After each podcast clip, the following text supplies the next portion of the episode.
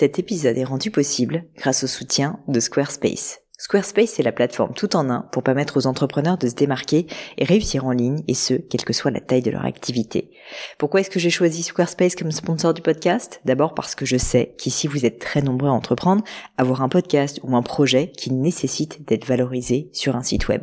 Et que Squarespace propose des outils vraiment simples d'utilisation pour avoir un site beau, propre et efficace en un minimum de temps.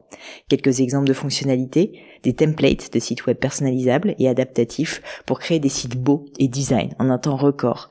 L'outil email, le nerf de la guerre pour développer votre activité et communiquer avec vos clients. Ou encore leur outil SEO intégré pour émerger sur Google sans être un produit métier. Alors si vous voulez donner à votre business toutes les chances de se développer, je ne peux que vous recommander d'aller sur le site squarespace.com. En plus, Squarespace vous offre moins 10% sur votre première commande de site web ou de domaine avec le code Pauline. N'hésitez pas et rendez-vous sur squarespace.com, code Pauline.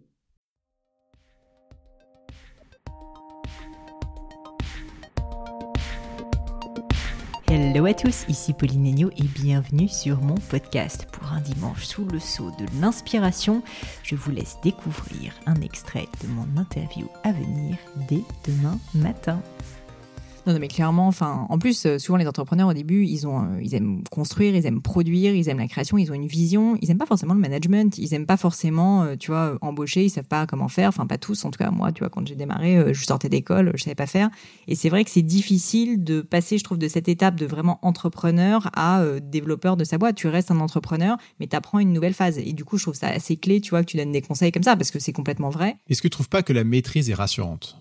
Bien sûr. Tu vois Mais tu vois, les entrepreneurs, quand ils commencent, ils commencent avec énormément d'incertitudes et très peu de maîtrise. Mm.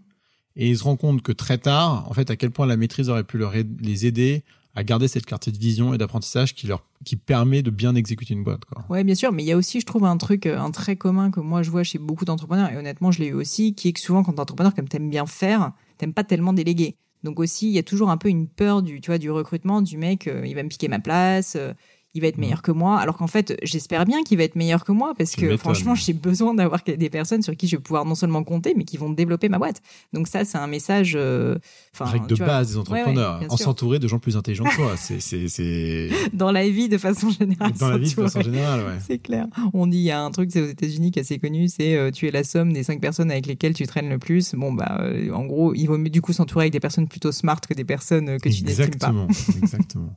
Et alors, tu m'as parlé un petit peu de Pascal Mercier très euh, rapidement, euh, en me disant donc bah, c'est un peu lui qui t'avait mis le pied à l'étrier à la base, en tout cas dans le monde de la de la finance. Est-ce que du coup, tu le considères un peu comme un mentor ou est-ce que tu as eu des mentors? Bah Pascal, c'est le premier mec qui m'a mis une claque euh, dans mon boulot. Donc moi, je faisais lever de fonds. Donc quand je faisais de l'IPO sur Alternex en 2008-2009 chez Avenir Finance, il fallait juste que je produise du papier, que je fasse des Excel. J'apprenais, mais j'avais pas de modèle. Après, j'ai fait la levée de fonds par moi-même, donc euh, j'ai pas de modèle non plus. Et quand je suis arrivé chez, chez Global Equities et que j'ai bossé avec Pascal Mercier, c'est la première fois que je me suis pris des, des remarques qui étaient qui étaient dures à, à absorber. Et moi, j'ai un vrai problème avec l'autorité. donc euh, là, fallait non seulement que je fasse que je, euh, faire face à l'autorité, l'accepter et grandir.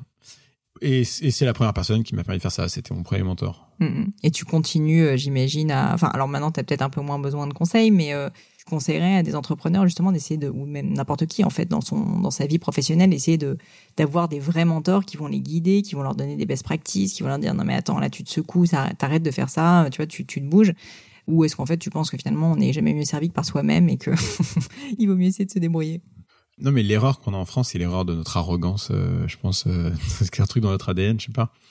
Euh, c'est qu'on n'ose pas, on n'ose pas demander. Mm. Donc, j'ai pas parce que c'est une question de, de, de, mentorship ou de pas mentorship. C'est quand tu as un problème, tu vas chercher la meilleure personne possible pour t'aider sur ce problème-là. Mm. Et apprendre à demander, c'est quelque chose qui est pas facile, mais c'est quand on demande qu'on commence à écouter, quand on commence à écouter, qu'on rien qu'on commence à comprendre et c'est comme ça qu'on grandit quoi donc euh, juste euh, en, aux États-Unis euh, quand les mecs ils ont besoin ils demandent pas la permission quoi ils t'appellent et puis ils te mhm. demandent et et, et d'ailleurs si tu regardes les boîtes françaises versus les boîtes américaines, les boîtes américaines, elles vendent d'abord et elles font le produit après. Et les mhm. boîtes françaises, elles font le produit avant et elles, elles vendent peut-être un jour. Ouais, voilà, pendant deux ans, elles font de la R&D, elles appellent BPI et puis après, donc ça se passe, quoi. Et en fait, aux US, pas. Aux US, ils vont demander de l'aide très rapidement. Et faut juste qu'on apprenne en France à demander de l'aide. Et moi, mes meilleurs entrepreneurs, c'est les entrepreneurs qui, qui Ouais, qui viennent chercher de savent, qui savent demander. Cet extrait vous a plu? Pensez à vous abonner directement sur votre application de podcast préférée pour être sûr de ne pas le rater. À bientôt